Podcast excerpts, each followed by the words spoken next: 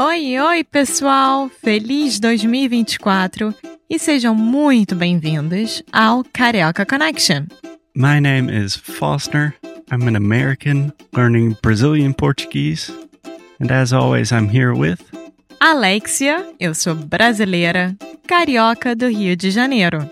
Each week, we bring you a new conversation full of real life Brazilian Portuguese that you will never find in the textbooks. And if you want to learn more about what we do, visit our website at karaokeconnection.com. Okay, let's get on with the show.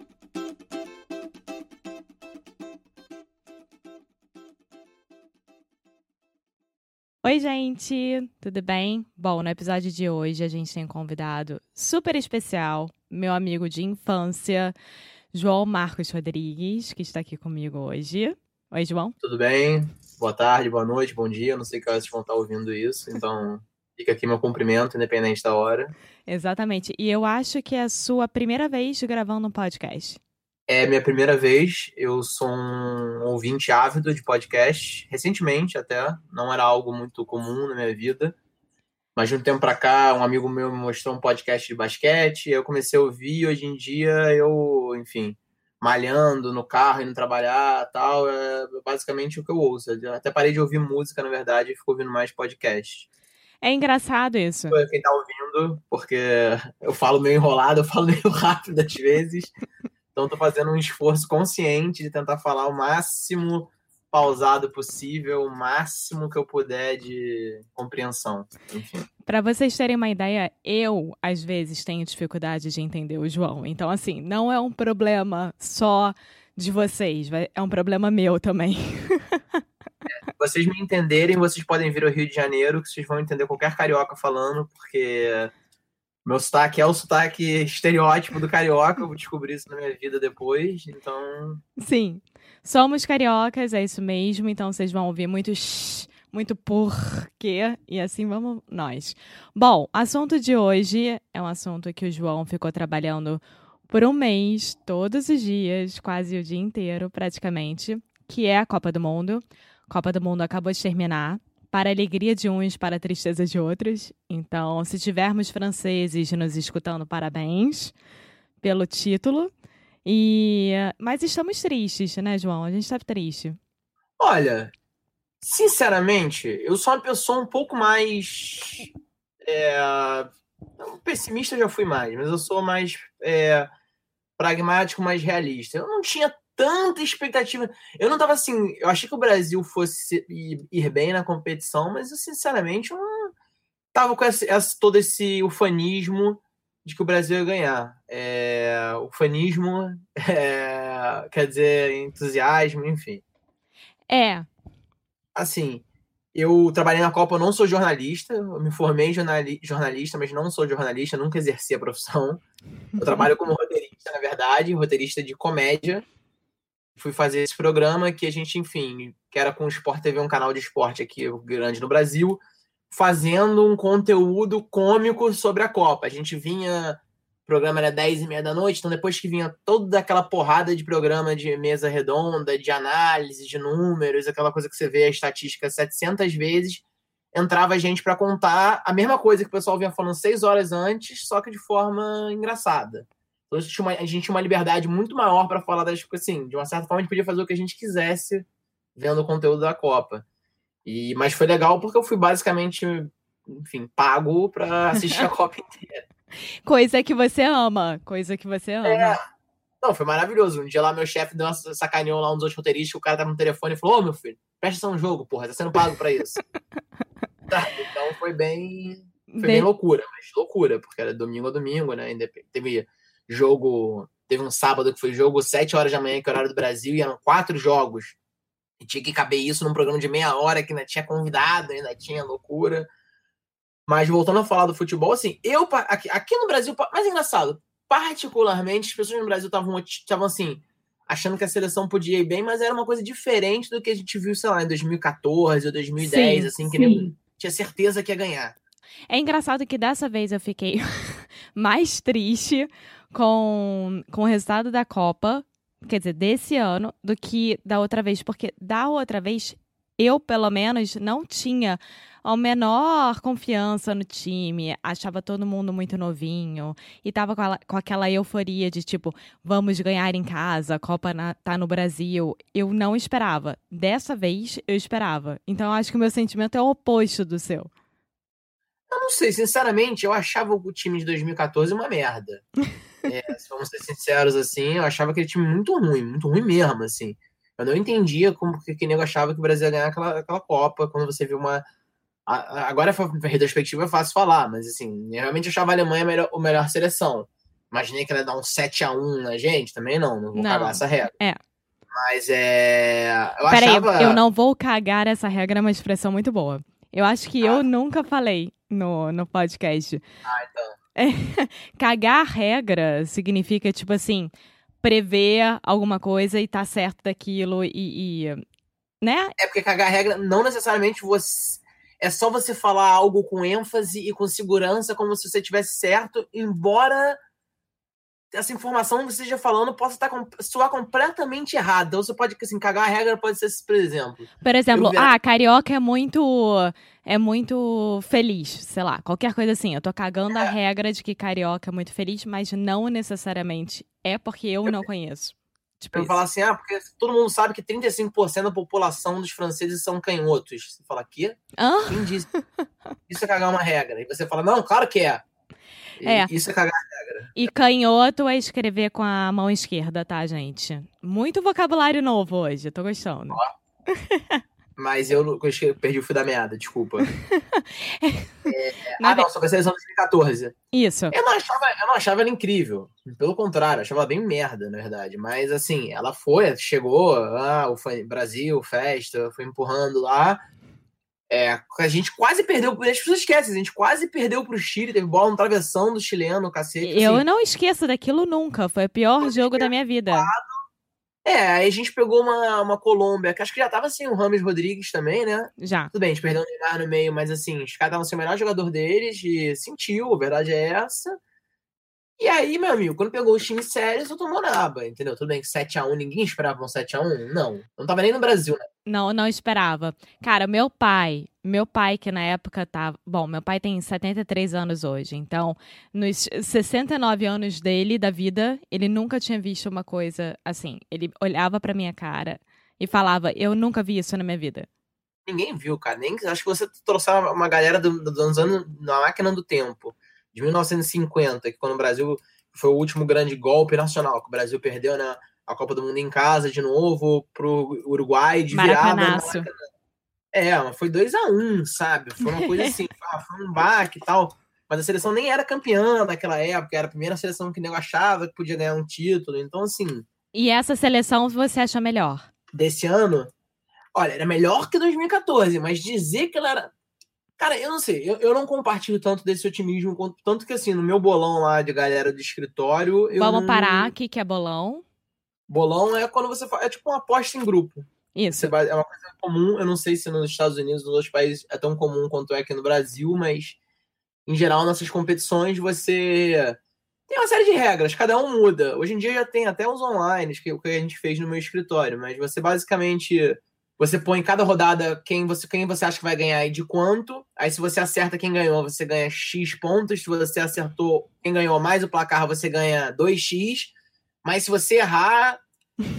Esse que eu joguei era diferente, por exemplo. Esse se eu jogar assim, se eu botei que, por exemplo, dá um exemplo. Se eu botasse que dava 2 a 0 a Alemanha contra a Coreia do Sul e foi o oposto, eu perdia ponto, na verdade. Sim, entendi. Então depende de cada um. Mas assim, resumindo, bolão é um guessing game. É, é, é quem isso. Quem vai ganhar quem vai ganhar e quem vai ser o. Se for um campeonato brasileiro, quem vai ser rebaixado. No caso da Copa do Mundo, tinha qual vai ser a pior seleção. Que eu acertei. Foi nas únicas coisas que eu acertei. Que eu botei que ia ser o Panamá e foi o Panamá. Coitado Por do um Panamá. Coitado. Um a porra do Panamá toma um, faz uma porra de um outro gol, ele virava a Arábia Saudita e eu me fudia. Eu falei, cara, vou torci pro Panamá, coitado do Panamá, eu torci pro Panamá se fuder. Coitado. É... Não, é sacanagem isso, isso é muita sacanagem. Mas, mas assim, é engraçado porque quando eu. Eu vou ser muito sincera, eu não sou uma pessoa que acompanha futebol. Eu sou o oposto disso. Eu gosto de acompanhar grandes eventos. Eu adoro Olimpíadas, adoro Copa do Mundo. Eu realmente torço, fico nervosa, passo mal e fico doente ao final dessas competições. Então, assim, quando eu vi um, um time que muitos deles jogam juntos no PSG, que é o Paris Saint-Germain, e que já está um pouquinho mais maduro do que estava quatro anos atrás, e com o técnico, o Tite, que era melhor do que o nosso outro, eu falei, ok, acho que a gente tem chances de pelo menos ser o terceiro lugar, sabe? Tipo, chegar até lá. É porque eu acho que as pessoas esquecem de colocar as coisas em perspectiva. O nosso outro era o Dunga, que já tinha sido uma merda lá em 2010 por alguma razão, o problema todo, assim, é que a gente vai entrar em coisas que são maiores do que só a Copa do Mundo, mas é um problema estrutural, na verdade, do, do, do Brasil, de CBF, em que tem os últimos dois presidentes foram presos, o outro agora é um coronel que não quer, agora vai uma expressão nova, que não quer porra nenhuma com a hora do Brasil, o cara não sabe o que está acontecendo, faz um voto na FIFA contra um acordo que o nego tinha feito, o assessor dele deu uma copada num torcedor, não sei se você viu o ele deu uma copada num torcedor que foi reclamar com ele na Rússia, não vi. É, pois é, pois é. Foi um torcedor brasileiro foi tirar satisfação com um cara. Fala devagar. O torcedor brasileiro, acho que viu o cara, foi, se reconheceu. E aí foi tirar satisfação com ele, é aquela coisa de. Aí vê aquelas coisas de Brasil de ah, filha da puta, ladrão. O assessor do cara foi, do, do presidente da CBF, o Coronel Nunes, se eu não me engano o nome, e deu uma copada na cara do, do torcedor brasileiro. Copada, você quer dizer literalmente jogar um copo? Um copo sim, como fazem em boate, em briga de boate. Pegou um copo e quebrou na cara do torcedor. Gente, eu não soube disso. Então, na verdade, eu acho que tá tudo interligado, né? É, tá tudo interligado. Sim, cara, a partir do momento que assim, olha. Pra mim, tinha uma série de coisas no, no, time que eu achava errado. Por exemplo, o Renato Augusto é bom jogador? É. Tem uma carreira boa? É. Mas ele joga na China. Assim, Sim. cara, o Brasil, na minha opinião, sincera, seleção brasileira não é lugar para atleta que joga na China, entendeu? Nada a respeito com o cara, o cara quis ganhar dinheiro lá, quis fazer a vida dele lá, meu irmão. Eu não vou ficar, não vou entrar em juízo, juízo de valor se ele fez certo ou fez errado. Agora, a gente não é a seleção do todo respeito ao Senegal, que fez uma bela campanha, mas a gente não é a seleção do Senegal, entendeu? A gente tem porrada de jogador. Não precisa já chamar Renato Augusto machucado da China. Aí você tem dois caras do Shakhtar Donetsk, da Ucrânia, que já foi um time muito bom, era uma potência no futebol ucraniano, foi a final de Liga Europa e tudo. Só que o Shakhtar hoje em dia, o time fica em Donbass, na região leste da Ucrânia, que é a região justamente mais afetada pela guerra civil. Os times treinam e moram em Kiev hoje em dia, porque a região foi tomada pelos separatistas lá, tem toda a questão com a Rússia. O estádio foi destruído, o centro de treinamento dos caras foi destruído. Aí quer dizer, tipo, convoca os dois caras, o Fred e o Tyson, que, que você tem ouvido falar deles, sabe? Eu nunca tipo, tinha escutado falar deles na vida. Não, eles eram bons quando saíram no Brasil, mas estão sumidos, entendeu? Do cenário, do cenário internacional. Tipo assim, ah, agora o Fred foi vendido pro Manchester United. Beleza, vamos ver. Vai ver o cara joga pra cacete. Aí eu, daqui a seis meses você vai ouvir falando e vai falar, bom, idiota falando. É. Não quer dizer nada. O Cleberson, o Cleberson fez uma Copa do Mundo maravilhosa em 2002 e nunca mais foi nada depois. Então, assim, às vezes isso não quer dizer nada. Agora, sabe quem eu morria de medo durante os jogos? O Alisson, o nosso goleiro. O Alisson, amigo. O Alisson é uma invenção. Eu não sei de onde que inventou que esse goleiro sabe agarrar. Eu não vi esse goleiro defender uma porra de uma bola. Agarrar é to catch the ball, então, né? É, defender, defender uma bola. É, é o termo muito de no Brasil a gente diz boleiro quando a gente fala alguém que é do futebol. Então o termo boleiro para defesa é agarrar. É, o, o Alisson não pega a bola, cara. O cara foi vendido agora por 60. O Liverpool contratou ele agora, hoje, acho que. Não, foi ontem que fechou a contratação.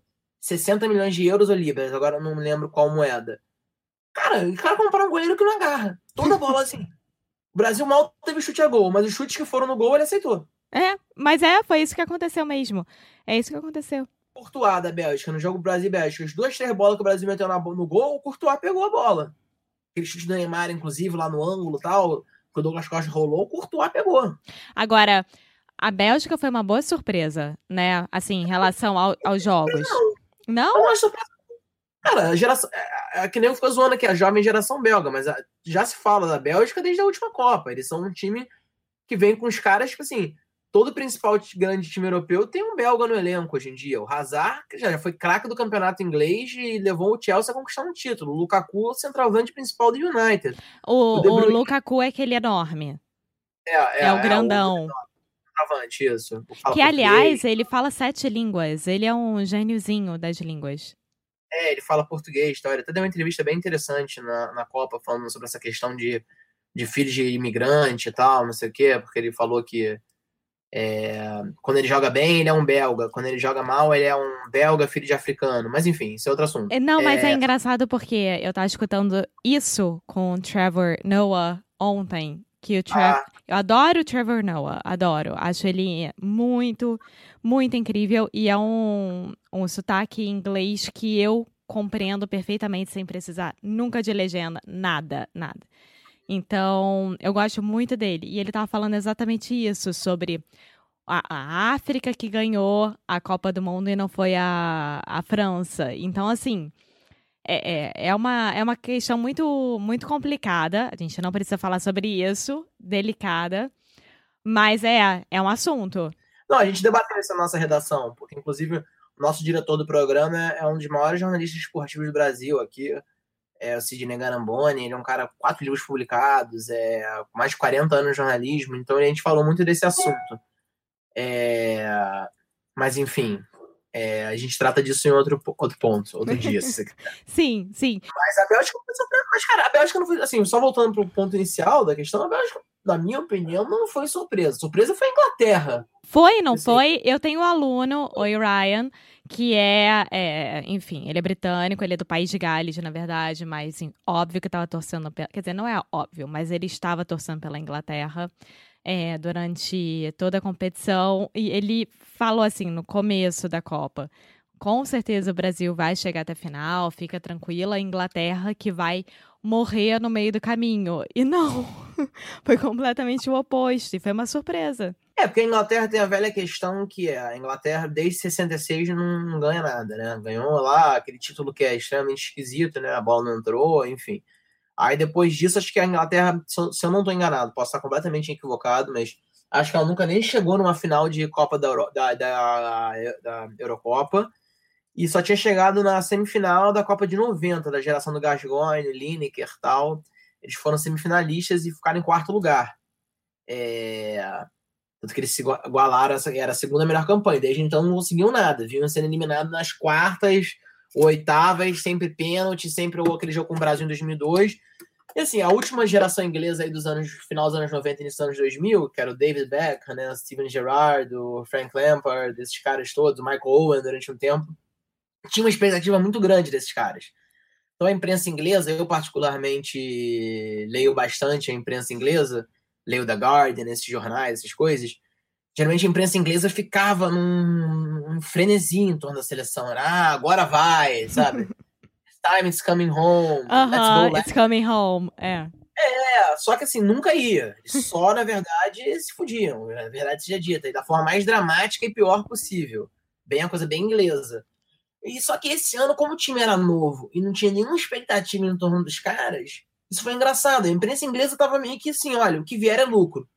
Aí eles estavam num grupo. Pô, verdade, o grupo deles, tirando a Bélgica, o grupo deles era uma, uma tetinha, era um do grupo mais fácil da Copa do Mundo. Panamá o nosso era horrível, o nosso era muito difícil comparado.